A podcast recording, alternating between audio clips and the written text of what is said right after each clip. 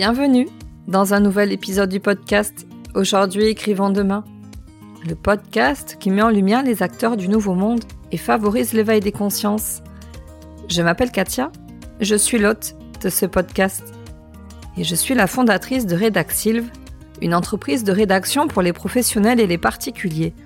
D'un côté, j'aide les acteurs du nouveau monde à se raconter et à se rendre visibles en rédigeant leur contenu sur le web et les réseaux et en leur donnant la parole à travers ce podcast. Et en leur donnant la parole sur ce podcast. Et de l'autre, j'aide les particuliers à écrire leur biographie, les témoignages, c'est mon dada. À travers ce podcast, je vous propose de découvrir comment des humains engagés et conscients participent aujourd'hui à la construction du monde de demain, le nouveau monde. Ils aspirent à un monde plus juste et plus respectueux du vivant. Ils se préoccupent des humains, des animaux et de l'environnement dans lequel ils évoluent et favorisent leur mieux-être.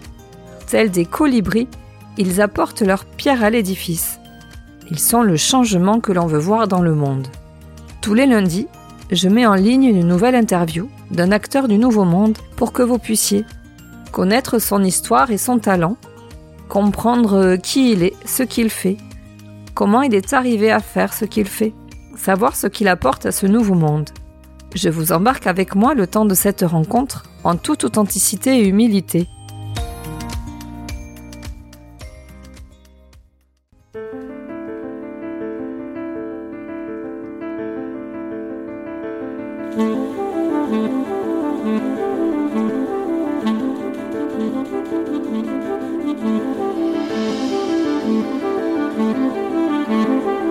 Aujourd'hui, Geoffrey Seco me fait l'honneur d'être mon invité.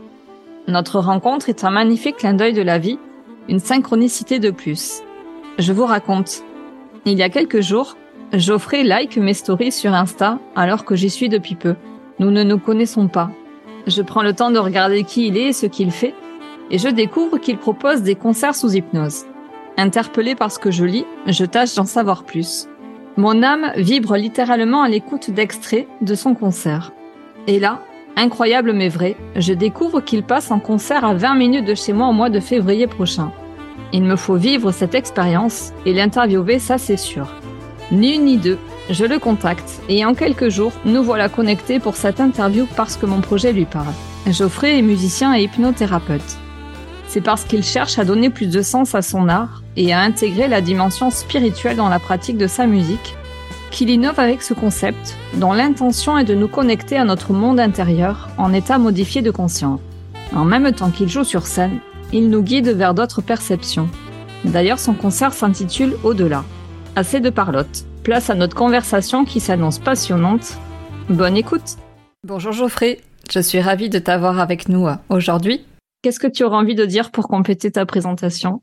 Bonjour Katia, bonjour euh, à, tous ceux qui nous écoutent. Qu'est-ce que j'ai envie de dire? Bah c'est euh, très juste ce que tu euh, ce que tu dis, c'est ça. Effectivement, j'ai intégré l'hypnose à la musique pour bah pour me rapprocher de ce qui me semble être mon mon chemin, c'est-à-dire j'aime la musique, j'aime les états de conscience modifiés, j'aime la connexion à mon âme et donc j'aime contribuer à la à la à la connexion des autres. Donc j'ai euh, créé ce concept de concert sous hypnose pour euh, pour pouvoir euh, exprimer ça.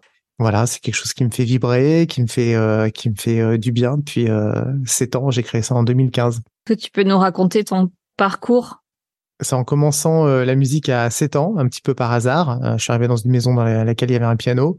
j'ai donc bah, quand j'ai posé mes mains sur le piano, j'ai j'ai vraiment ressenti des euh, des choses magnifiques, c'est-à-dire que les sons c'était plus que des sons, c'était aussi des sensations, c'était des couleurs. Donc finalement, instinctivement, enfin j'ai vécu de la synesthésie et euh, du coup je faisais du piano euh, tout le temps. Donc mes parents m'ont inscrit, ont voulu m'inscrire au cours de piano, mais il y avait plus de place. Alors ils m'ont inscrit au cours de sax, c'était la mode dans les années 80, et, et j'ai eu la chance de tomber sur un professeur génial qui évidemment m'a parlé de, de souffle pour parce que c'est le c'est l'outil de base pour pour faire du sax.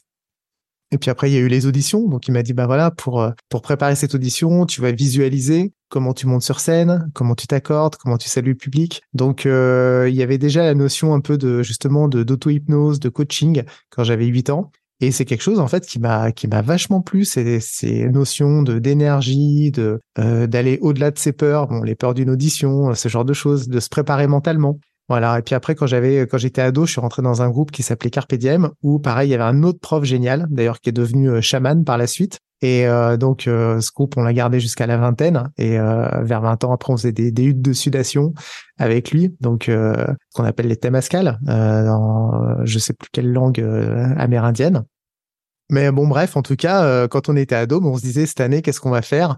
Euh, À Balai, on va faire un concert avec un orchestre symphonique où on va inviter euh, telle star de la chanson française. Bon, à l'époque, donc on avait invité Émile Vandelmer, qui était le groupe, qui était le chanteur du groupe Émile et Images. Je sais pas si vous vous rappelez. On a écrit un opéra rock. Enfin, on a fait vraiment des trucs super sympas pour des ados, enregistrer des, des CD. Donc en fait, euh, il y avait ce côté vraiment carpe diem, le cercle des poètes disparus, où on avait un professeur génial et hyper inspirant qui nous faisait croire que, que tout était possible. Donc moi, j'ai grandi dans ce truc-là, de me dire, bah ouais, en fait, si on a des rêves, on peut les réaliser. Euh, parallèlement, je lisais les bouquins de, de, Bernard Werber, par exemple Les Thanatonautes. Donc c'est une fiction qui, euh, qui raconte comment on pourrait explorer l'au-delà en se mettant comment volontairement en état de, de, de mort imminente, comment créer des expériences de mort imminente assistées, on va dire. Donc moi, du coup, je lisais ça, j'essayais de faire des décorporations, euh, j'adorais la mythologie, la philosophie. Donc euh, voilà, c'est euh, la musique et on va dire la conscience ou la philosophie, c'est quelque chose qui m'a qui m'a toujours plu. J'ai toujours aimé écrire aussi. Donc bah à 18 ans, j'ai décidé de devenir musicien professionnel. Je suis allé à Paris puisque j'étais d'Aix-les-Bains. Je suis monté à Paris bah, pour pour rencontrer du monde, faire le conservatoire, etc. Et puis j'ai je suis tout simplement devenu musicien professionnel. Ensuite, vers 25 ans, je suis allé dans l'école, on va dire, euh, un peu mythique euh, du jazz. C'est la Berklee School of Music à Boston.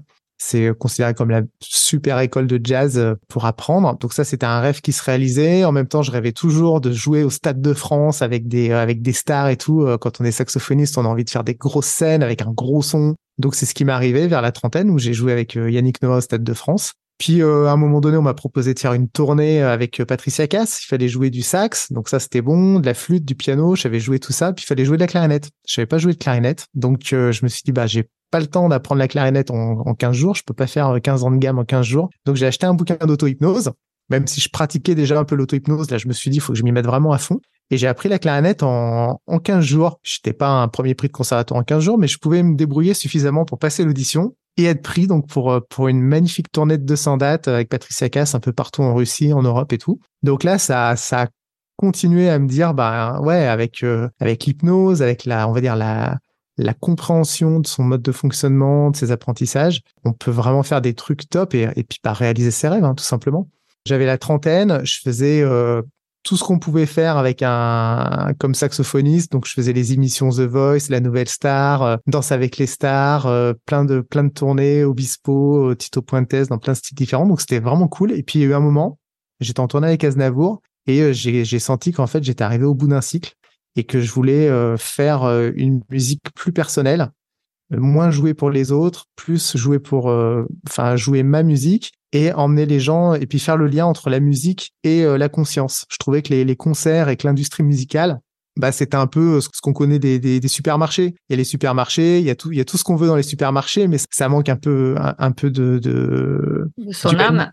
Ouais, de son âme. Et puis, puis dans les supermarchés aussi, il y a la notion que euh, il y a le petit producteur qui rame pour faire des, euh, des carottes, et puis il y a un mec au bout de chaîne qui s'engraisse. Bon, bah l'industrie musicale, c'est vraiment la même chose. C'est-à-dire qu'il y a, tous les musicos qui bossent comme des foules en instruments, qui sont payés des clopinettes, et puis euh, et puis au-dessus, il y a les majors qui ou les par exemple les les Spotify, les Deezer. Faut savoir que pour gagner un euro, faut qu'il y ait, je crois, 100 000 écoutes. Donc c'est c'est un truc de fou quoi. Comment comment euh, le l'industrie musicale rémunère les euh, les artistes. Donc moi j'ai voulu sortir un peu de tout ce truc là et proposer vraiment une expérience pour les gens bah, qui ont envie de bah, de vivre les choses parce que aussi je trouve que il y a beaucoup de de livres, il y a beaucoup de connaissances qui est à notre disposition mais qui vient parler au mental. Aujourd'hui on voit à la Fnac il y a des rayons de développement personnel qui sont énormissimes. Euh, voilà comment réaliser ses rêves, comment perdre du poids, comment machin. Mais à quel moment on fait les trucs?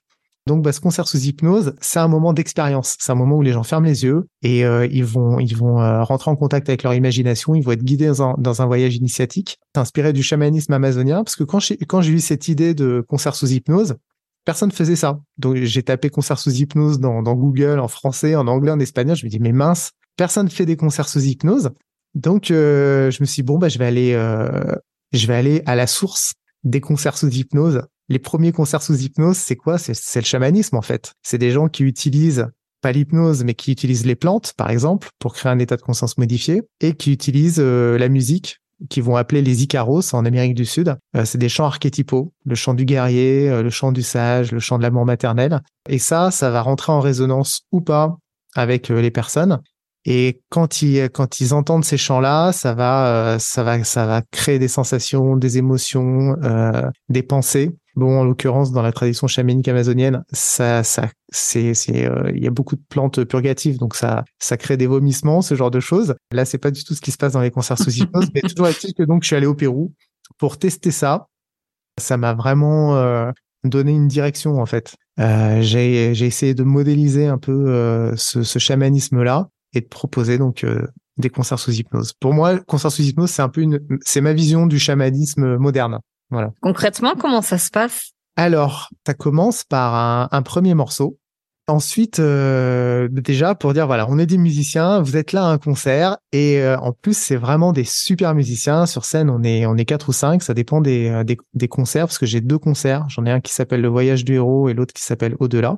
Ensuite, euh, bah, je, je, présente ce qui va se passer. Donc je leur dis bah voilà, Là, ce que vous allez vivre, c'est euh, de l'hypnose ericksonienne. C'est pas de l'hypnose de spectacle. C'est-à-dire qu'il y a personne qui va monter sur scène pour faire la poule. Là, c'est euh, une hypnose qui est utilisée dans le milieu euh, thérapeutique, dans le milieu du coaching et qui s'adresse à tout le monde. Bien sûr, vous pourrez le vivre à votre intensité. Vous pourrez le vivre sur plusieurs plans, sur un plan artistique, sur un plan mental, sur un plan émotionnel, sur un plan spirituel. C'est vous qui voyez. Il y a des moments où vous allez ressortir peut-être de l'expérience, bah, ouvrez les yeux, focalisez sur un point, prenez quelques respirations, puis replongez dedans. Donc, euh, je fais ce qu'on appelle un discours pré-hypnotique. C'est ce que ferait n'importe quel euh, thérapeute dans une, au début d'une consultation pour mettre les personnes à l'aise, pour leur dire que vraiment elles peuvent se sentir en confiance, qu'elles sont libres de faire tout ce qu'elles veulent. Je leur dis même, vous êtes libre de pas m'écouter, vous êtes libre de remplacer mes mots par d'autres mots qui vous conviennent davantage. Donc, je pose des fusibles qu'on appelle des fusibles. C'est vraiment que les, que les personnes, euh, voilà, elles, elles aillent pas dans des endroits qui les mettent mal à l'aise, même si dans le concert, il y a un moment où je les emmène euh, regarder euh, les zones d'ombre, si elles le veulent. Après commence une phase d'induction. Donc la phase d'induction, euh, pareil, dans une, séance de, d'hypnothérapie, c'est le moment où on met la personne en état d'hypnose. Donc évidemment, je mets de la musique pour là. Donc là, il y a les musiciens qui jouent. C'est beaucoup d'improvisation. Je leur fais des signes. Je fais un peu le chef d'orchestre en même temps. Enfin discrètement. Hein, je reste toujours face au public. Mais voilà, il y a la musique. Moi, je commence à parler pour euh, induire de l'hypnose. Donc, c'est euh, avec le, il y a plein de techniques, hein, mais avec le souffle, avec les sensations. J'utilise le, le son. Donc, je leur dis, bah voilà, vous allez recevoir un son dans la main parce que ce soir les sons ça va être les moyens de transport. Ils vont vous emmener quelque part comme si les sons avaient des couleurs. Donc en fait moi je retourne dans tout ce qui m'a touché quand j'étais petit la synesthésie. Quel est le poids de ce son? Quelle est euh, sa température sa couleur? Où est-ce qu'il vous emmène? Etc donc c'est vrai que c'est chouette parce qu'il y a il y a les gens qui entendent la musique comme ils l'ont jamais entendu. Du coup avec ce, ce, début de concert il y a même une personne un jour qui m'a dit euh, qu'elle était à musique. C'est-à-dire que la musique ne lui parlait pas qu'elle avait fait euh, plein de thérapies pour essayer de de retrouver ce, ce sens de, de, la musique. Il faut savoir que c'est vraiment très rare la musique. Hein. Il y a des gens qui n'aiment pas la musique, d'autres qui sont pas sensibles, mais tout le monde ressent la musique d'une façon ou d'une autre.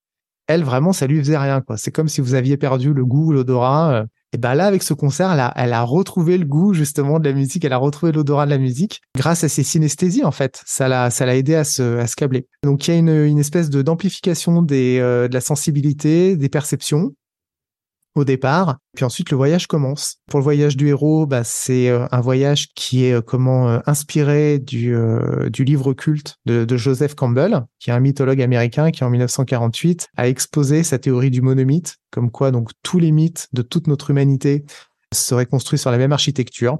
Et, euh, et, ça, ça a été repris bah, par beaucoup de scénaristes américains qui ont fait les chefs-d'œuvre qu'on connaît, genre Star Wars, euh, Harry Potter, euh, Matrix, donc qui reprennent vraiment ce voyage du héros. C'est-à-dire, c'est un mec lambda qui, à un moment donné, ressent comme une sorte d'appel, de, de, mission de vie. Soit il a le, il a le choix d'y aller ou il a le choix de pas d'y aller. Donc dans Matrix, par exemple, c'est la pilule rouge, la pilule bleue. Si tu prends la pilule bleue, t'oublies que t'es un héros et tout redevient comme avant et tu te poses pas de questions. Si tu prends la pilule rouge, tu vas dans la Matrix, tu vois l'envers du décor et tu commences un, chemin initiatique qui va être difficile, mais qui va te permettre bah, d'aller de, l'autre côté du miroir. Quoi. Et donc, euh, on a la même notion avec Harry Potter quand il, saute dans le dans le poteau pour aller sur le quai trois quarts.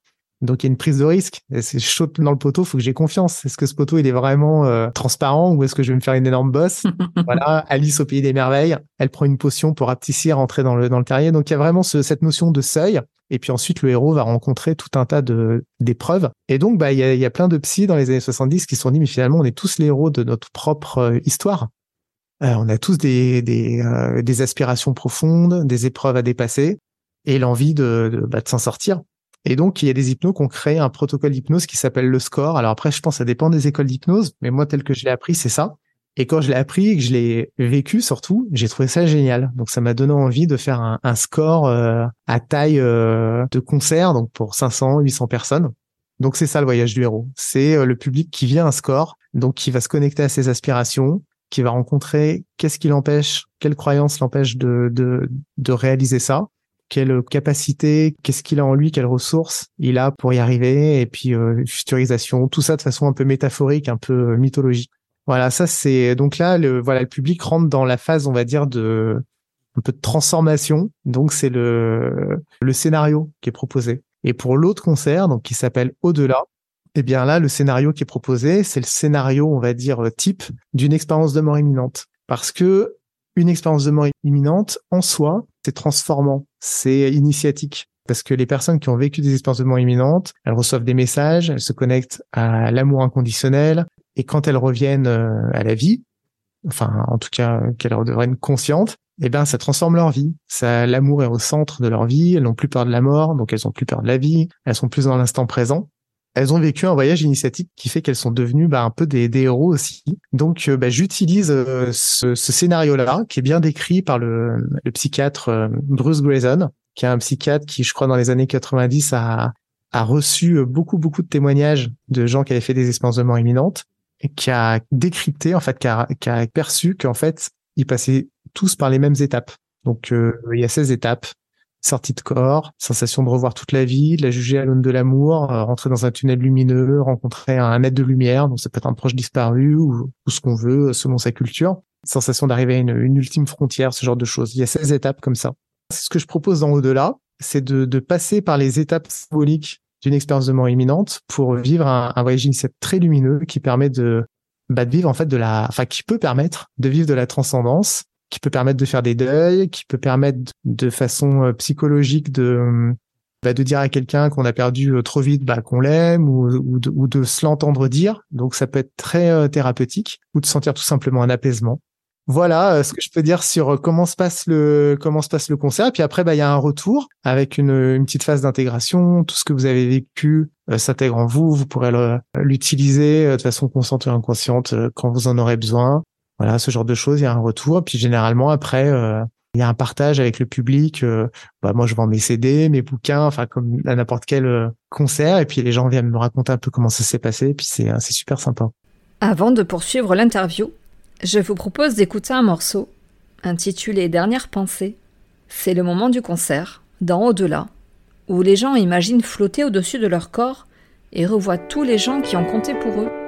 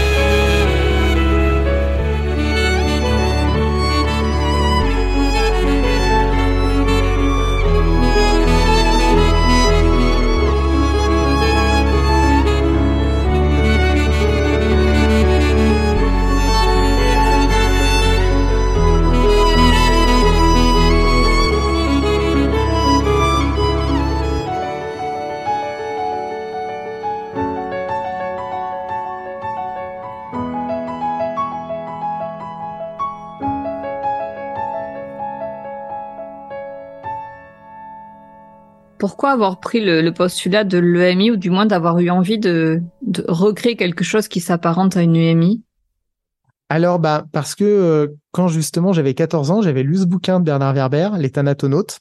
Et euh, ce livre, il a été euh, hyper important pour moi parce que après sa lecture, j'avais plus peur de la, j'avais plus peur de la, enfin moins peur de la mort. Et donc ça m'a vraiment fait du bien de lire ça.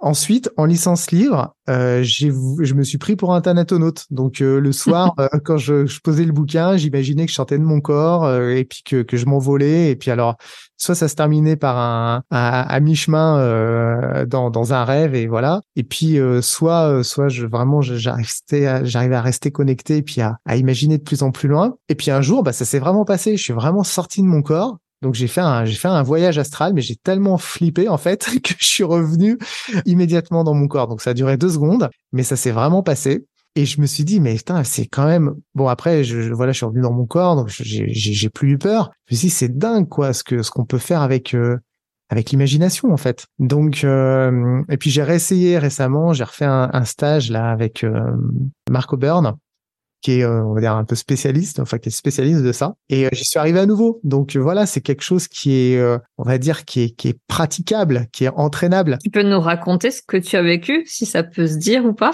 Donc une, une, expérience de décorporation. Ouais, c'est ça, hein, ce qui, s'appelle aussi un voyage astral, exactement. Donc il y a ce, ce gars que je vous invite à, à suivre, c'est Mark Auburn, donc qui est on va dire un peu le spécialiste, même s'il y en a d'autres, mais on va dire que c'est le plus connu. Bah lui, c'est vraiment une qualité qu'il a. Il fait des, des voyages astro euh, tous les genre tous les soirs. Enfin, c'est vraiment son truc. Et il propose des stages. Donc moi, j'y suis allé. Je me suis dit, bon allez, la dernière fois que j'ai fait un voyage astral, j'avais 13 ans. Là, je vais, euh, je vais, je, vais m'y remettre et puis je vais essayer de pas flipper cette fois. Donc c'est un stage sur trois jours donc, il nous donne plein de clés pour y arriver. Euh, bien sûr, euh, il y a beaucoup de justement de visualisation, de travail énergétique. On travaille avec la lampe Lucia. Bon, il y a tout un process. Dès la première nuit, on, on peut essayer. Et, et, bon, moi, la deuxième nuit, donc j'ai vraiment suivi très scolairement le process. La deuxième nuit, je suis à nouveau sorti de mon corps. Mais alors cette fois, j'étais tellement content.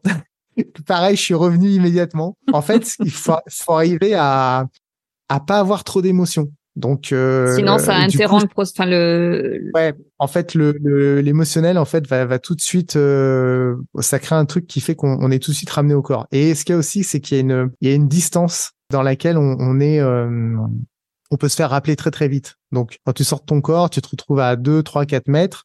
Donc dans les dans les euh, cinq premières secondes bah si à ce moment-là tu as une émotion de peur ou de joie bah t'es aspiré et là c'est et là c'est foutu donc euh, la maîtrise, je pense que c'est de ne pas être surpris par une sortie de corps, d'aller suffisamment loin pour pas être rappelé, puis après de commencer à explorer. Donc vraiment, je suis au, balbutiement de ça. C'est pas du tout quelque chose que je maîtrise, mais voilà, je sais que c'est possible. Donc on est susceptible de vivre ce genre d'expérience à ton concert? Non, parce que c'est vraiment pas spontanément comme ouais, ça? pas spontanément. Après, ça, ça peut certainement se passer. Moi, il y a personne qui m'a dit que ça s'était passé, à part Borvo, qui est un jeune euh, expérienceur euh, de, qui, habite euh, à Annecy. L'année dernière, quand j'ai joué à Annecy, bah lui, comme il fait des sorties de corps tout le temps, c'est vraiment il est, c'est son truc. Bon bah lui, il en a profité pour euh, pour faire une sortie de corps, mais c'est pas du tout ce que je, c'est pas la promesse des concerts sous hypnose. Je dis pas vous allez sortir de votre corps, vous allez voir des, des proches disparus, c'est pas du tout ça. C'est vraiment un niveau psychologique, c'est de l'imagination. Les gens font un voyage les yeux fermés. Après, bien sûr qu'il y en a qui vont faire des trucs à un niveau énergétique, médiumnique, astral, mais c'est parce que c'est déjà leur truc,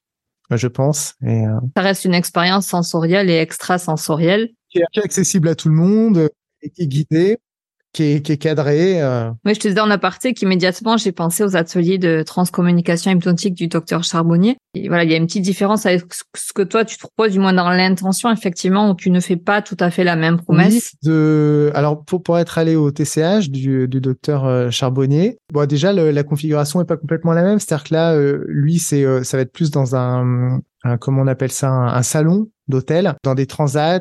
Euh, il va y avoir une cinquantaine de personnes confortablement installées euh, avec un, masque, comme ça ils ont même pas besoin de fermer les yeux. Et la promesse, c'est vraiment d'aller rencontrer un, proche disparu en fait. Donc il y a vraiment les personnes qui viennent, c'est personnes qui, euh, ont envie ou qui n'ont pas terminé leur deuil, qui ont envie de faire un deuil, tout ça. Donc donc c'est génial. Mais voilà, moi c'est pas ce que je promets parce que je trouve que c'est ça ça marche pas nécessairement à chaque fois donc je trouve ça un peu un peu délicat de promettre ça. Puis après ben moi ce qu'il y a c'est que c'est un concert donc on est on est cinq sur scène il y a il y a de la musique il y a du gros son il y a 500 personnes dans la salle. Donc moi je suis musicien c'est ça qui me c'est ça qui me plaît. Charbonnier il est il est médecin donc j'ai envie d'être en plus petit comité tout ça. Mais c'est vrai qu'il utilise aussi bah, le, le, scénario d'une expérience de mort imminente, hein, parce que c'est quelque chose qui est bien connu, donc euh, euh, ce serait bizarre de d'utiliser autre chose, on va dire que que ça. Après, je sais, je crois pas qu'il soit formé en, en, hypnose, parce que de, de ce que j'ai vécu, euh, plus une, une guidance, un peu méditation, mais il y a, y a pas vraiment de technique d'hypnose, même s'il appelle ça transcommunication hypnotique. J'aurais été tenté de dire que oui. Tu l'as vécu? Oui, j'ai fait trois séances. Ok. Comment tu l'as vécu toi alors? Différemment dans les trois séances peut-être ce qui a empêché peut-être de vivre pleinement l'expérience, c'est que j'y suis avec des attentes.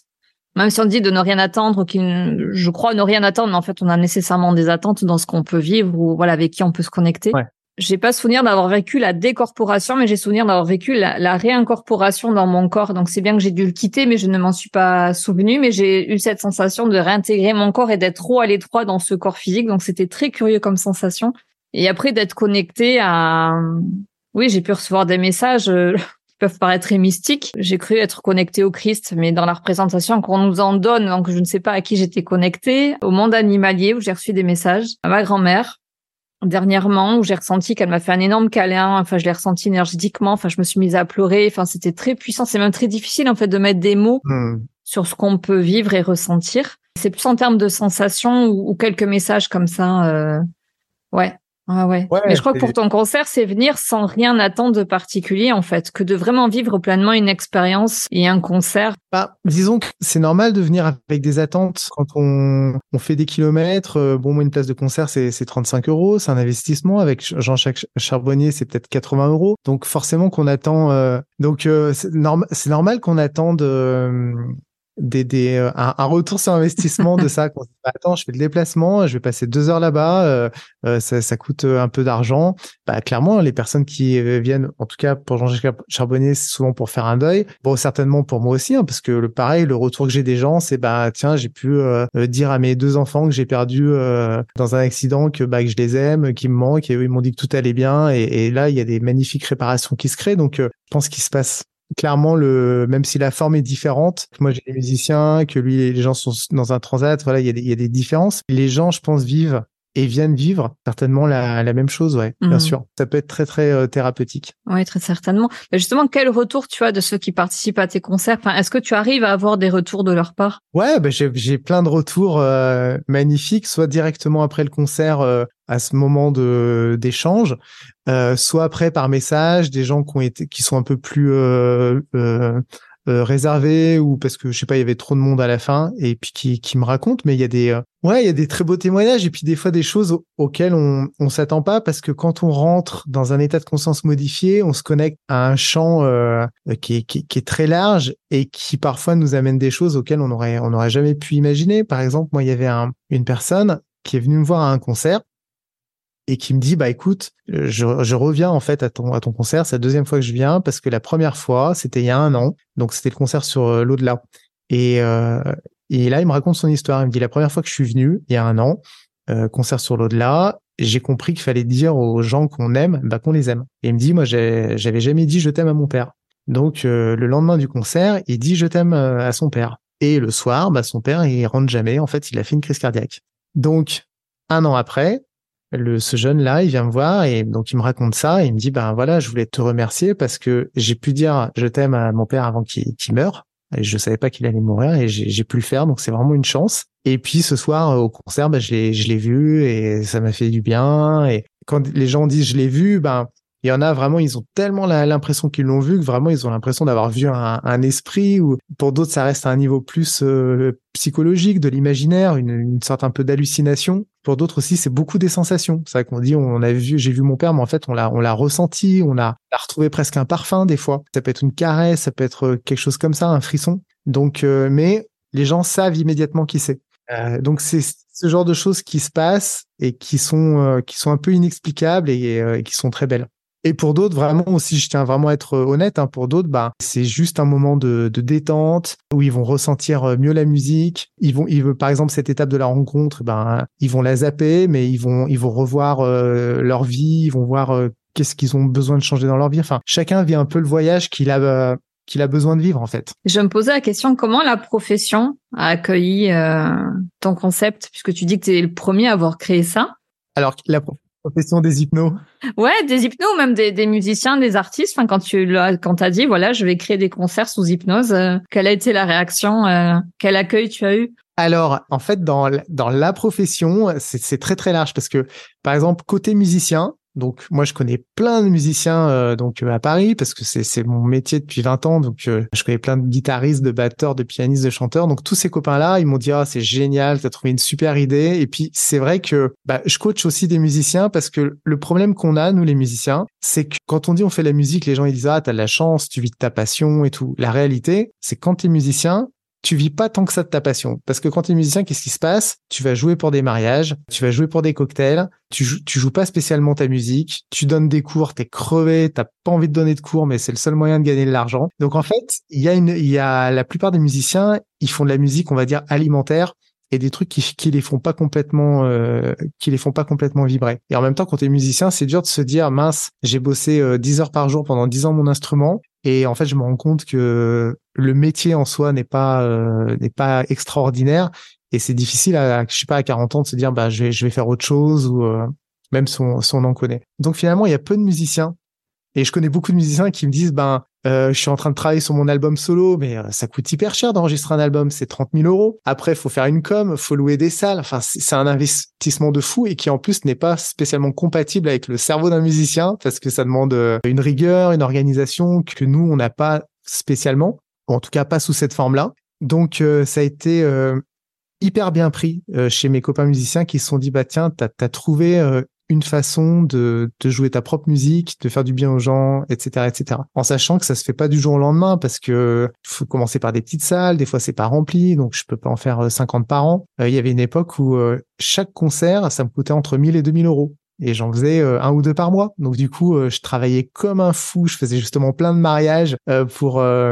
parce que c'est ce qui paye généralement le mieux quand on est musicien. Donc je faisais des, des mariages pour financer ça et je, voyais pas comment j'allais m'en sortir. Et puis et puis ce qui est génial là-dedans, c'est que justement avec l'hypnose, on travaille sur nos croyances, on travaille sur nos peurs, tout ça. Donc bah là, je me suis dit, bon, bah, ok, c'est quoi la croyance qui fait que je galère à faire euh, connaître, par exemple, mes concerts sous hypnose ou à remplir les salles? Donc, c'est ce concert sous hypnose, pour moi, ça a été vraiment un miroir. Après, euh, comment ça a été pris, par exemple, par les, une autre facette des professionnels de la musique, c'est-à-dire les tourneurs, les producteurs, ceux qui organisent des concerts, ben, malheureusement, en fait, j'ai trouvé que cette euh, partie-là des professionnels n'est pas très ouverte.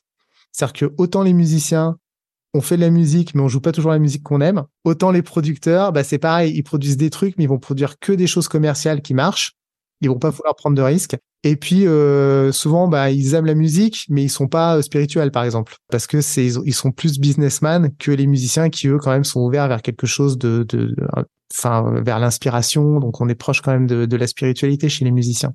Donc, euh, j'ai jamais trouvé de producteurs qui ont été séduits par concert sous hypnose. Donc, par la force des choses, je suis devenu producteur de, de mes concerts. Mais pour l'instant, il y a aucun producteur qui a, qui a pigé en fait le, le, projet, quoi. Pour eux, ça va être barré. Pour eux, c'est pas de la musique. Et il faut rentrer un peu dans des cases. Euh, c'est pareil quand on est à la Fnac. Ben, soit on fait du jazz, soit on fait de la variette, soit on fait du reggae. Mais là, concert sous hypnose, c'est quoi? Et oui, il y a pas de cases. Tu rentres pas dans les cases. exactement. Donc euh, bon voilà, côté producteur, tout ça, bah je crois que ça a juste pas été compris et euh, alors que bah il y a, y a un public et euh, il y a une, une économie autour de ça. Donc euh... t'es peut-être avant-gardiste dans ta démarche et qu'ils sont pas prêts à, à apporter ce genre de projet? Très sincèrement, ouais, je suis je suis avant-gardiste parce que bah personne fait ça et personne ne produit ça. À part si il y a Blue Line qui produit euh, maintenant les spectacles de Bernard Werber.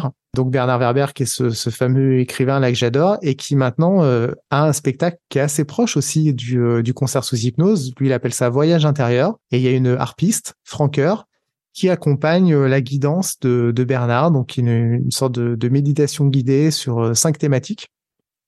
Mais euh, voilà, Bernard Werber, c'est un, c'est, je veux dire, c'est une, c'est une célébrité. Il a vendu 60 millions de bouquins. Donc, euh, un, un, producteur qui, euh, qui produit Bernard Werber, c'est, c'est archi, archi bankable. Il fait des salles de 2000 places. Donc, et Blue Line produit plein d'autres, plein d'autres artistes. Du côté du producteur, ils sont, bah, c'est des, c'est les, fameux vendeurs de, de grande surface. Hein. Petit produit bio, je pense que ça viendra, mais dans, mais dans quelques temps.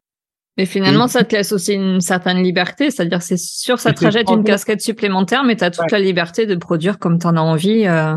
Exactement. Donc c'est euh, c'est génial et aujourd'hui, je pense que si un producteur venait me voir en me disant euh, c'est super tes concerts, je te produis, déjà je serais très prudent et je lui dirais bah ouais bah produis-moi deux trois concerts, on voit ce que ça donne, mais je pense que je je garderai le effectivement les clés du truc. Et puis bah après comment ça a été pris côté hypno, bah je je pense que c'est c'est apprécié parce que ce qu'on vit, euh, enfin côté hypnose, c'est que souvent on est un peu euh, comment dire euh, agacé de que les gens ne connaissent pas suffisamment l'hypnose euh, parce qu'ils la, ils la connaissent à travers euh, l'hypnose de spectacle. Donc euh, je sais que les hypnos par exemple vont, vont moyennement apprécier Mesmer. Bon, enfin en tout cas il est clivant. Il y en a qui vont l'adorer parce qu'il a le mérite de, de, de faire connaître l'hypnose et puis d'autres vont le détester parce qu'ils vont dire ouais mais ça c'est pas de l'hypnose éthique. Il fait il fait se tirer une balle aux gens qui sont sous hypnose. Qu'est-ce que c'est pas du tout éthique, c'est pas bien, et puis ça, ça nous, ça dessert la profession. C'est exactement la question que je voulais te poser justement. Euh, oui. Ouais, voilà.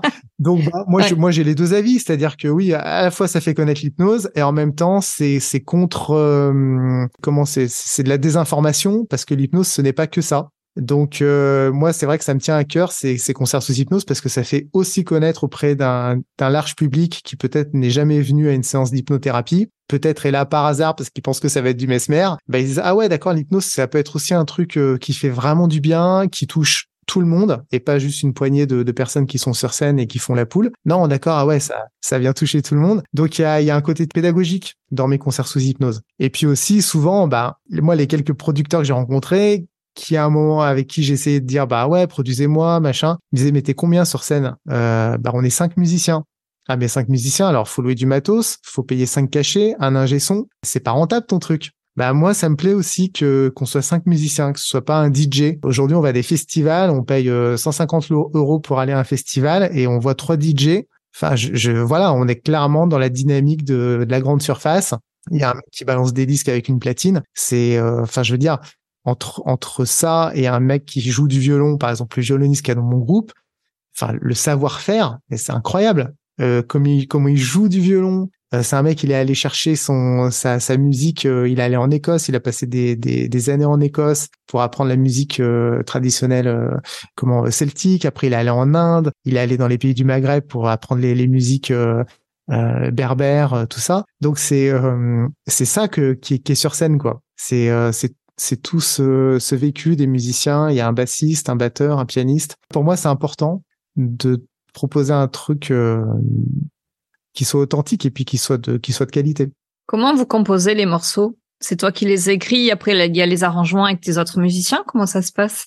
Le premier spectacle, Le Voyage du héros, euh, ça s'est passé d'une certaine façon. Et, au- et au-delà, ça s'est passé d'une autre façon. Pour le voyage du héros, j'ai d'abord composé des musiques en Australie. À l'époque, je me formais en médecine chinoise, donc j'étais parti en Australie. J'ai voulu faire un album sur euh, les donc les cinq éléments, les cinq mouvements du Tao. J'ai enregistré cet album. Après, j'ai fait une petite tournée, puis en racontant aux gens comment j'avais composé la musique et puis en leur jouant la musique, bah, je voyais qu'ils rentraient en transe. Et c'est ça qui m'a donné en fait l'idée de dire ah bah tiens, on pourrait vraiment euh, officialiser le truc et faire des concerts sous hypnose. Et c'est là où j'ai compris que ça n'existait pas. Et ces musiques-là, après, moi, je me suis formé en hypnose. J'ai écrit ce, concert sous hypnose, Le Voyage du héros, et j'ai gardé ces musiques-là. Donc, c'est les, les musiques qui m'ont amené vers le concert sous hypnose. Alors que pour au-delà, après, bah, je me suis dit bon bah tiens, j'aimerais bien faire un autre album avec euh, une autre thématique euh, et particulièrement donc celle de l'au-delà. Et donc là, je suis parti dans l'autre sens. Je me suis mis en état d'hypnose. J'ai vécu les étapes décrites par euh, ce fameux psychiatre, la Bruce Grayson, les 16 étapes de la mort imminente. Et en les vivant, en ressentant l'extase, la connexion, la dissolution de l'ego, enfin tous ces trucs-là, je me suis dit bah tiens, c'est quelle musique qui irait avec ça? Donc là, j'ai plus composé les musiques comme euh, j'aurais composé une musique de film en fonction de l'émotion que je voulais ressentir et que je voulais faire ressentir. Et je pense que les prochains concerts, je vais euh, je vais faire euh, comme ça. parce que j'ai envie d'écrire un, concert sur les, la réincarnation. Un autre aussi, bah, sur le, un peu l'alchimie, enfin, les, les, éléments, tout ça. Voilà. Plein d'idées, plein de projets en perspective. Je me posais une question juste tout à l'heure. Tu disais qu'avec l'hypnose, tu pouvais nous amener parfois dans nos endroits un peu sombres. Alors après, on était libre ou pas d'y aller. On est donc en collectif. Est-ce que tu protèges, nettoies les lieux? Oui. Alors, euh, la première fois que je suis allé au Pérou, donc quand j'ai eu cette idée de concert sous hypnose et que je suis allé, euh, on va dire, m'inspirer là-bas, je suis allé au centre euh, Takiwazi, qui est un centre euh, qui est une super adresse pour ceux qui veulent s'initier, avoir une expérience chamanique. C'est c'est un médecin français qui s'appelle Jacques Mabi qui tient ce centre, qui à la base est un centre de, de désintox.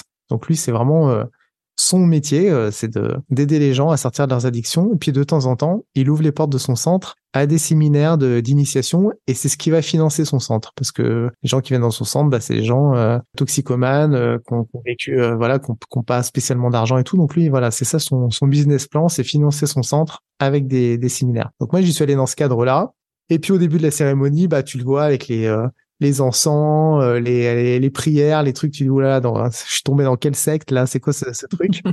Et puis bah, après, quand tu vis la cérémonie, moi j'ai vécu un truc, mais c'est un truc de fou, comme tous ceux qui prennent de, de l'ayahuasca, hein, généralement. Et euh, j'ai compris euh, l'importance de protéger les lieux, de faire des prières, de, de nettoyer, tout ça, tout ça. Donc, bah à la fin, même si concert sous hypnose, c'est c'est pas du tout de cette envergure-là, parce qu'avec le chamisme, vraiment, on rentre en contact avec avec les esprits, avec ça. Enfin, c'est pour moi, c'est quand même vraiment autre chose. Même si je pense que peut-être avec l'hypnose, on peut arriver à ce niveau-là, mais en tout cas, moi, je n'arrive pas à ce niveau-là avec l'hypnose. Bah, je vais demander qu'est-ce que tu fais, qu'est-ce que tu dis comme prière, comment tu protèges tout ça, c'est quoi le, la signification de ces produits? Donc, il m'a il m'a donné euh, quelques tips. Donc que je que je fais euh, à mes concerts plus par euh, comment dire, euh, pas, pas, par superstition, mais euh, presque par hommage à ce truc que j'ai vécu au, Pérou. Je le fais, je le fais dans le doute parce que je crois pas que les concerts sous hypnose. Je pense qu'on reste vraiment à un niveau psychologique. Je pense que certains rentrent à un niveau euh, médiopnique, etc. Mais donc je protège un peu pour ça. Donc je récite des prières. Comment dire en aparté, c'est-à-dire que là tu nous livres l'envers du décor ou tu le fais Ouais. Oui. Quand j'arrive, quand j'arrive, nous on arrive à 14 heures sur dans la dans la salle par exemple bah, on s'installe, on fait la balance. Et puis bah moi je vais faire un tour de la salle avec du Palo Santos en récitant les prières euh, que Jacques m'a donné. Euh, je vais mettre de comment des des, euh, des huiles essentielles sur euh, sur les chakras. Et voilà et en fait je fais ce qu'il me dit même si je le ressens pas vraiment parce que autant je vois plein de trucs avec euh, avec comment l'hypnose ou dans les rêves ou, ou et particulièrement avec le l'ayahuasca mais quand je fais un concert voilà je je vois pas je vois pas d'esprit de trucs comme ça mais des fois je le ressens quand même et en même temps, tu as aussi l'énergie des lieux. Enfin, je veux dire, tu vas dans des lieux euh, qui accueillent beaucoup de monde, donc il y a beaucoup d'énergie qui sont. Enfin, tu vois, il y, a, quand même euh, sur le point énergétique, il peut y avoir des choses. Euh... Bah, ouais. bah par exemple, euh, quand quand j'ai quand j'ai comment fêté la sortie de du nouvel album et donc du nouveau spectacle au-delà, je me suis dit bah dans quelle salle je vais le faire à Paris? Donc bah, j'ai cherché les salles et c'est vrai qu'il y a une salle qui est pas très chère, c'est le Bataclan. Je me suis dit mais je vais jamais le faire au Bataclan je vais pas faire un concert sur l'au-delà au Bataclan, alors qu'il y a deux ans, il y a eu un, ou trois ans, il y a eu un énorme attentat. Donc j'ai pris une autre salle, le Trianon. Donc, euh, donc voilà. Mais c'est vrai qu'il y a des moments où, enfin moi, je sens par exemple que l'atmosphère se, se réchauffe au moment de la rencontre avec le guide. Je crois qu'il y a des concerts où il se passe vraiment des trucs. Et puis et puis des fois en fait c'est une illusion. C'est à dire que des concerts où j'ai l'impression qu'il s'est passé des choses vraiment mystiques en fait le public me témoigne pas spécialement de d'un truc euh, extraordinaire euh, transcendantal. Et puis euh, d'autres fois où j'ai l'impression que le concert tient je, sens les gens un peu plus impatients ou moins dans le truc. Et puis bah en fait non le là je vais rester pendant deux heures après le, concert à, à, vendre des bouquins. Et les gens me disent mais c'est un truc de fou. Donc c'est c'est très euh, différent. Je pense que pour Jean-Jacques Charbonnier, c'est pareil. Moi, quand j'étais quand j'étais allé à sa séance, franchement, ça ça avait pas marché son truc. On était 50. Il avait dit pour qui ça a marché. Il y a deux mains qui se sont levées. Et euh, pourtant, j'entends plein de témoignages de gens qui me disent oh là là, c'était extraordinaire, euh, un truc de fou.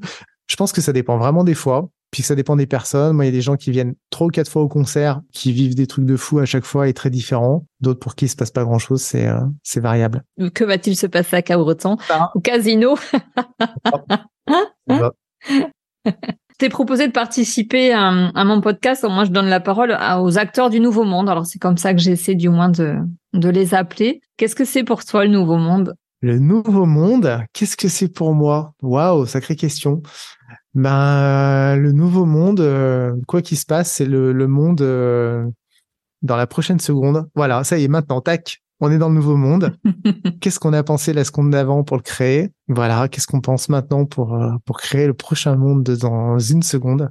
Donc le nouveau monde, euh, c'est ouais, c'est à chacun d'entre nous de le de le créer et de et donc de se créer son nouveau monde. Hein. Enfin voilà, c'est c'est un peu bateau ce que je vais dire, mais il y a la, la fameuse phrase de Gandhi. Hein, on, est le changement qu'on veut voir dans le monde, donc euh, à nous de changer nos nos perceptions, nos pensées, euh, pour, pour, pour se créer un monde encore plus positif. Quelle pierre est-ce que tu penses apporter à l'édifice, à ce nouveau monde? Eh bien, euh, bah moi, j'essaye d'être heureux dans ma vie, de d'écouter l'équilibre dont j'ai besoin. Donc euh, là, on parle des concerts sous hypnose, mais euh, pour faire ces concerts sous hypnose, ben moi, j'ai besoin de de faire un peu de surf, d'être peinard, d'être d'avoir du temps pour pour composer, pour bouquiner, pour aller à des, à des expos. Donc j'essaye d'écouter ça J'essaie de, de, me créer la liberté de vivre ça. Et j'espère qu'en créant ça, eh bien, euh, mon entourage proche et moins proche, celui du public, bah, ça va pouvoir l'inspirer, lui donner envie de faire la même chose. Et puis, euh, j'essaye de pas écouter les infos.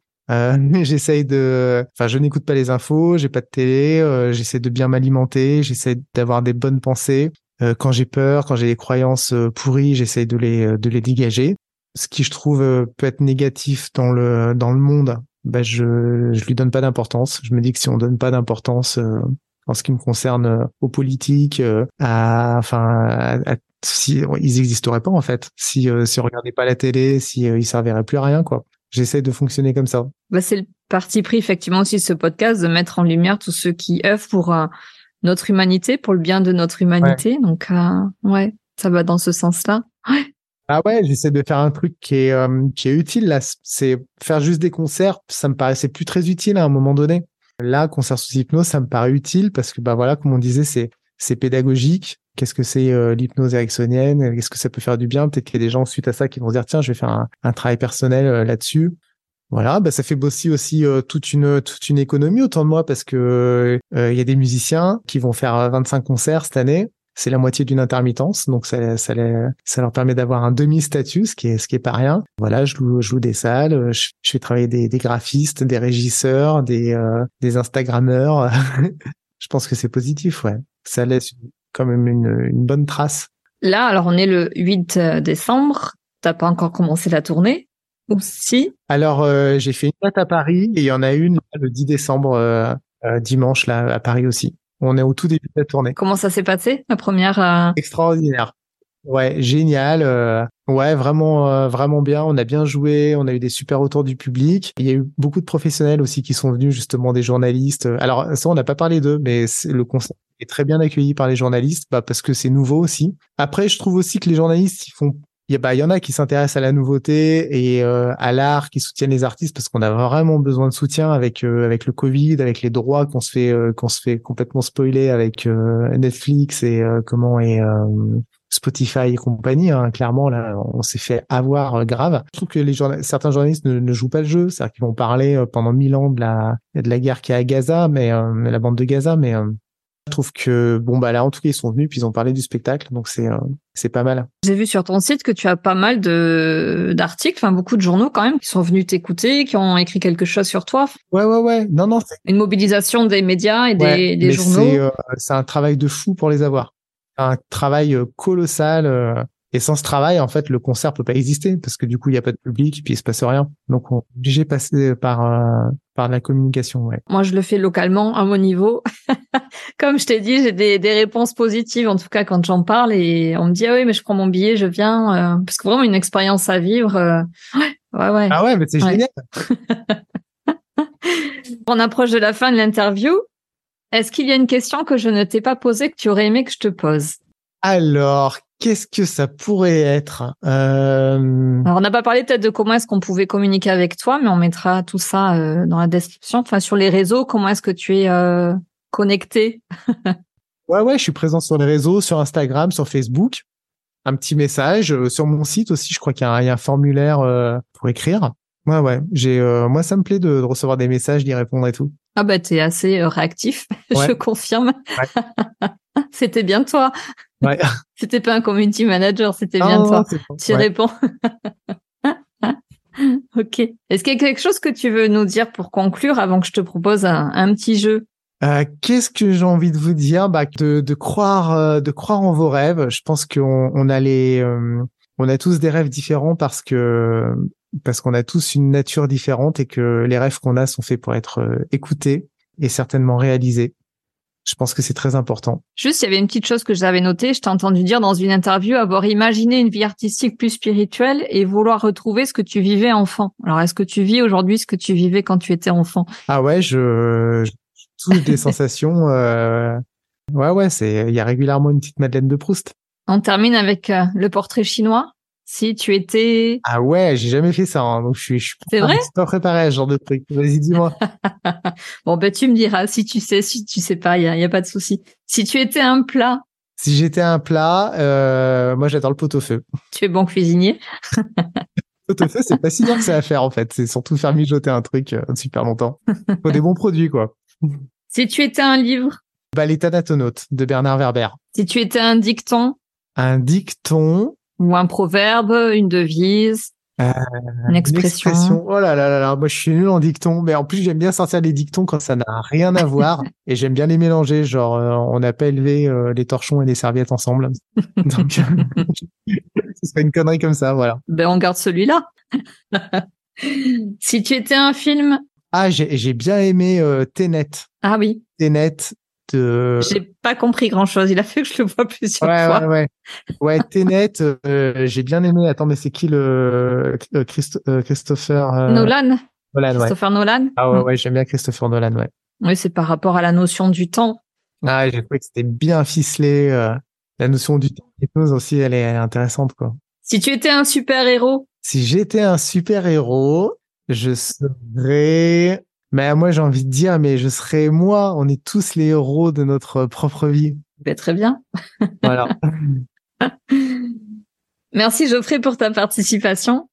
Eh ben merci à toi Katia. C'est euh, trop bien. Je suis toujours content de partager là, ces, ces histoires de concert sous hypnose. Ben on poursuivra peut-être après le concert. Euh.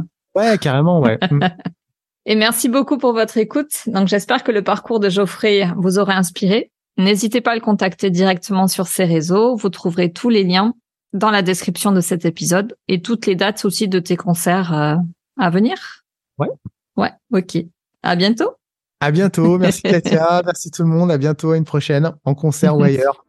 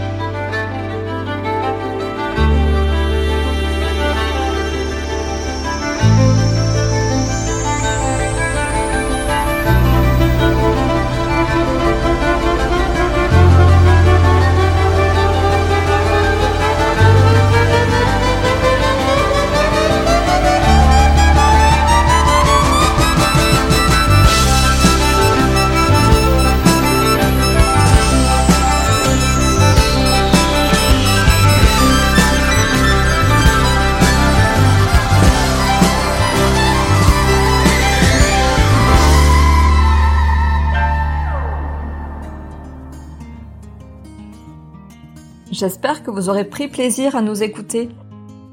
Si vous avez aimé cet épisode et que vous souhaitez continuer à découvrir les histoires de ces acteurs du Nouveau Monde, n'hésitez pas à vous abonner.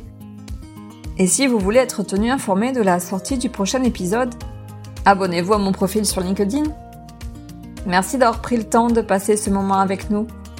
Je vous dis à très vite pour un nouveau témoignage d'une belle âme.